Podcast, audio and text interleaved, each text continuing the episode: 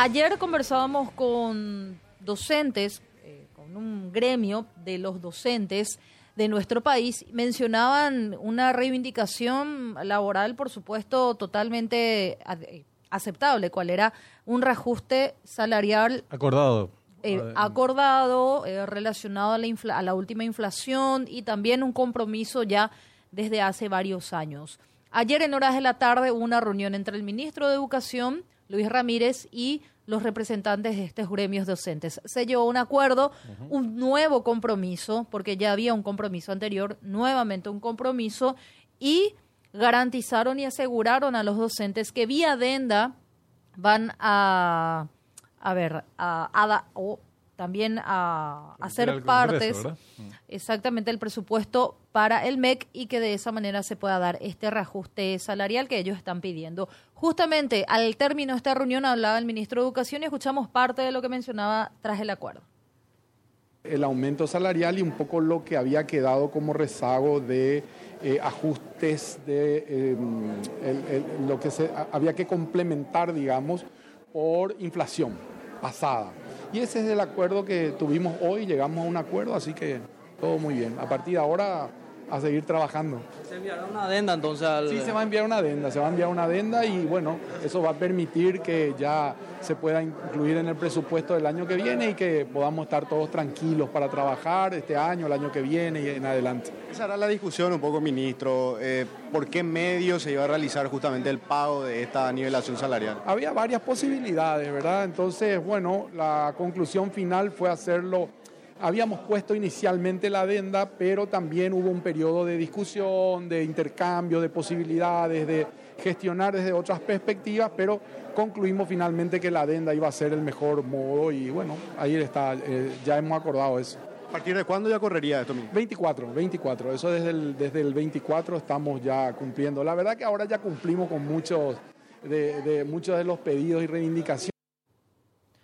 Luis Ramírez, ministro de Educación, y para entender de justamente el acuerdo y cómo se estaría logrando este, este reajuste del salario básico profesional docente, está en línea Gabriel Espínola, quien es secretario general adjunto de la OTEP auténtica sobre el, par, sobre el paro o el levantamiento del paro de actividades. ¿Cómo le va? ¿Cómo estás, Gabriel? Muy buen día.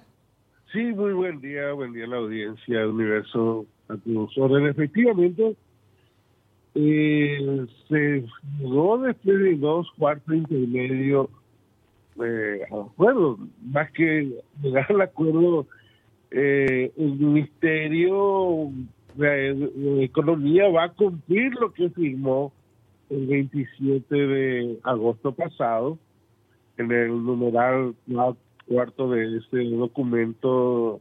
Estaba inserto la elaboración de una mesa técnica, una mesa de presupuesto que se denominó de esa manera para incorporar los eh, porcentajes eh, en base a la inflación acumulada eh, y se, estableció en plural porque son porcentajes diferenciados. no es un solo porcentaje, lo que nosotros recibimos como planteamiento inicial de parte del señor Novera, viceministro de Economía, es que disponían de 18 millones de dólares a ser aplicada en un 4% para todos. Esto quebraba, esto dejaba sin efecto la carrera docente, eh, porque los porcentajes diferenciados es al efecto de llegar al salario básico profesional. Aquí hay que hacer una precisión también, seguramente por, por, severidad, expresión, el ministro menciona aumento. Acá no hay ningún aumento. Aquí hay ajuste pendiente basado en la inflación acumulada, que para los docentes catedráticos, por ejemplo, falta 4,6%. Para los docentes de grado desde inicial al segundo ciclo, llamémosle Benjamín, en nuestro tiempo se decía maestro y maestro de grado, eh, a ellos les falta 8,8%. A los catedráticos de educación técnica y a todos los demás directores, eh, coordinador pedagógico, evaluador, eh, digamos, psicólogos, eh, supervisión, director de área, 16%. A varias de estas funciones técnicas y técnicas administrativas, aún va a quedar pendiente porcentaje para llegar al salario básico que habíamos acordado entre 2016 y 2017, eh, que en aquella ocasión establecimos un monto y a ese monto debe sumarse la inflación acumulada, en este caso al mes de junio de este año, que daba un 29,8% y esta diferencia que estoy mencionando responde a eso. Y bueno, al responder a lo que habíamos planteado eh, desde el inicio, eh, debe ser remitida vía adenda porque eh, en otra la otra posibilidad que nos indicaron la última hora fue lamentable en todo caso para nosotros escuchar eso eh, entendimos como un intento de maniobra una, una ampliación presupuestaria usted entregada luego de la aprobación del presupuesto en el 2024 y esto era traía consigo otras condiciones que tienen que ver con recaudación, que tiene que ver con el comportamiento eh, económico del año propiamente y tiene que ver con tiempo a la vez porque depende de cuándo lo presente y depende de la condición parlamentaria que hoy ciertamente el oficialismo puede asegurar, pero mañana no sabemos eso. Entonces, eh, Gabriel, ¿desde cuándo se pone en marcha esto y qué monto representan los ajustes que se van a poner en práctica? Bueno, el monto significa 30 millones de dólares, eh, no sé más de lo que me habían planteado, que fueron 18 inicialmente. Esto llega a 79.600 docentes que cumple funciones diferenciadas, desde aula, la función técnico-administrativa y técnico-docente, y empieza a aplicarse desde el mes de julio 2024 en porcentaje a la vez diferenciado. ¿Qué quiere decir con porcentaje diferenciado?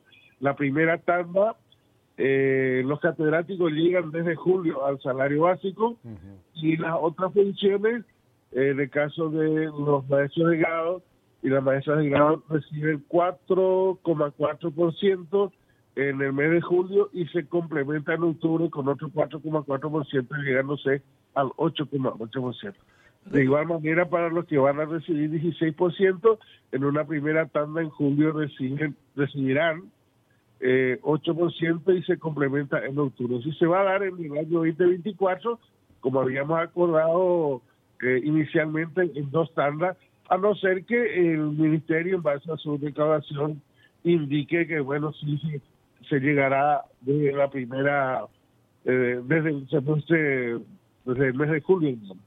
Eh, nosotros, eh, justamente, eh, como buena voluntad, podemos hacer la presión para que eh, se aborde una vez.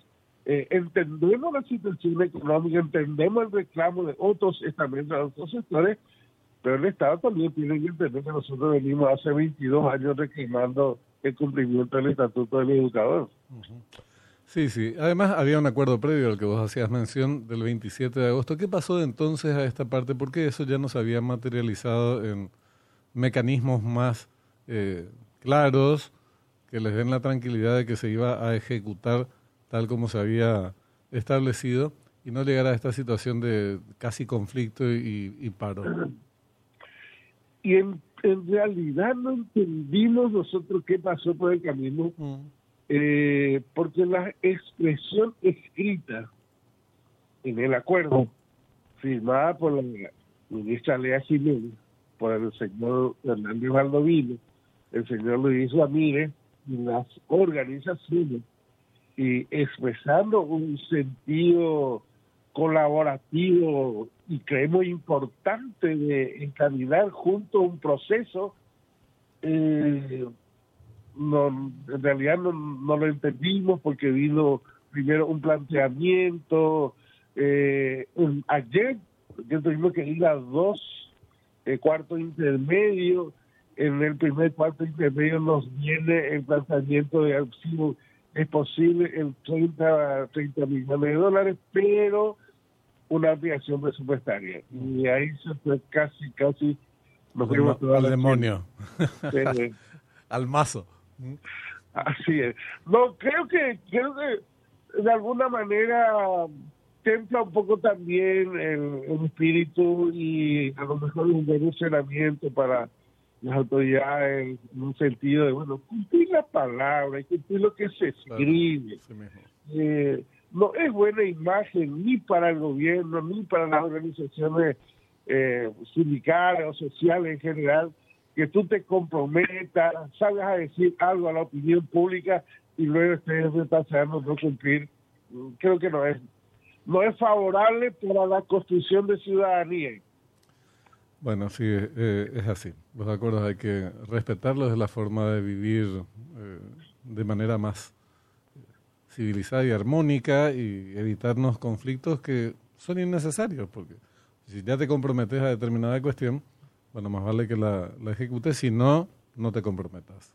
Efectivamente, eso, eh, caramba, en aquel momento nos habían expresado que la única, el único problema era la diferencia porcentual. Tú sabes, Benjamín, en ningún momento en la mesa dijeron no, eh, estamos de acuerdo con lo que ustedes están planteando el porcentaje porque nuestros datos dan esto. Nuestros datos son del Banco Central. O sea, ¿de dónde vamos a sacar nuestra estadística de inflación histórica? Eh, no, no la vamos a poder inventar, si la, la inventáramos, no van a decir, no, pero fíjense que aquí en el año dio esto y la suma es esto. Ellos son economistas, eh, manejan estos números, saben de proyecciones. Eh, bueno, finalmente llegamos a un acuerdo. Es lo importante. Hay actividad normal, los padres de familia, los chicos pueden ir normalmente a la institución, los docentes van a estar en la institución educativa y bueno, vamos a seguir construyendo la democracia de Paraguay. Y es muy importante, porque además los tres reclamos quiere decir que, que los vienen levantando desde hace muchísimo tiempo, como señalabas, eh, se ponen en marcha tanto lo referente al escalafón, la jubilación y estos ajustes que eh, ahora finalmente se, ponen, se pondrán, eh, se, se, harán realidad por medio de, los, de las adendas respectivas. Bueno, es una buena noticia el desenlace, así es que adelante con, la, con las clases en la fecha. Gracias por tu tiempo, Gabriel. Muy bien, muchas gracias, Benjamín. Eh, creo que eso es importante resaltar lo que tú indicaste. Eh, caramba, eh, tuvimos, está en el presupuesto, desde el mes de enero se va a mandar escalafón. Hay más de 34 mil docentes que tienen resolución. Algunos todavía son de noviembre del 2020. Eh, y evidentemente que se ha dado pasos muy significativos en ese sentido. Los funcionarios de la administración van a tener un incremento eh, en el subsidio para salud. Eh, creo que sí, podemos seguir avanzando y claro que la educación necesita mayor inversión. debemos pensar en la sostenibilidad de esa inversión para que nuestra infraestructura esté adecuada, incorporemos la tecnología, garanticemos conectividad, tengamos útiles, tengamos biblioteca, tengamos libros. Y si tenés conectar, conexión y si tenés elementos tecnológicos, bueno, eh, vas a poder tener en línea los libros, podemos hacer la lectura, todo lo que se quiera, comprender lo que leemos, interpretar y actuar en consecuencia de lo que interpretamos también. Así es. Bueno, no, muchas gracias, Gabriel. Gracias, gracias, Gabriel. Gabriel Espínola, secretario general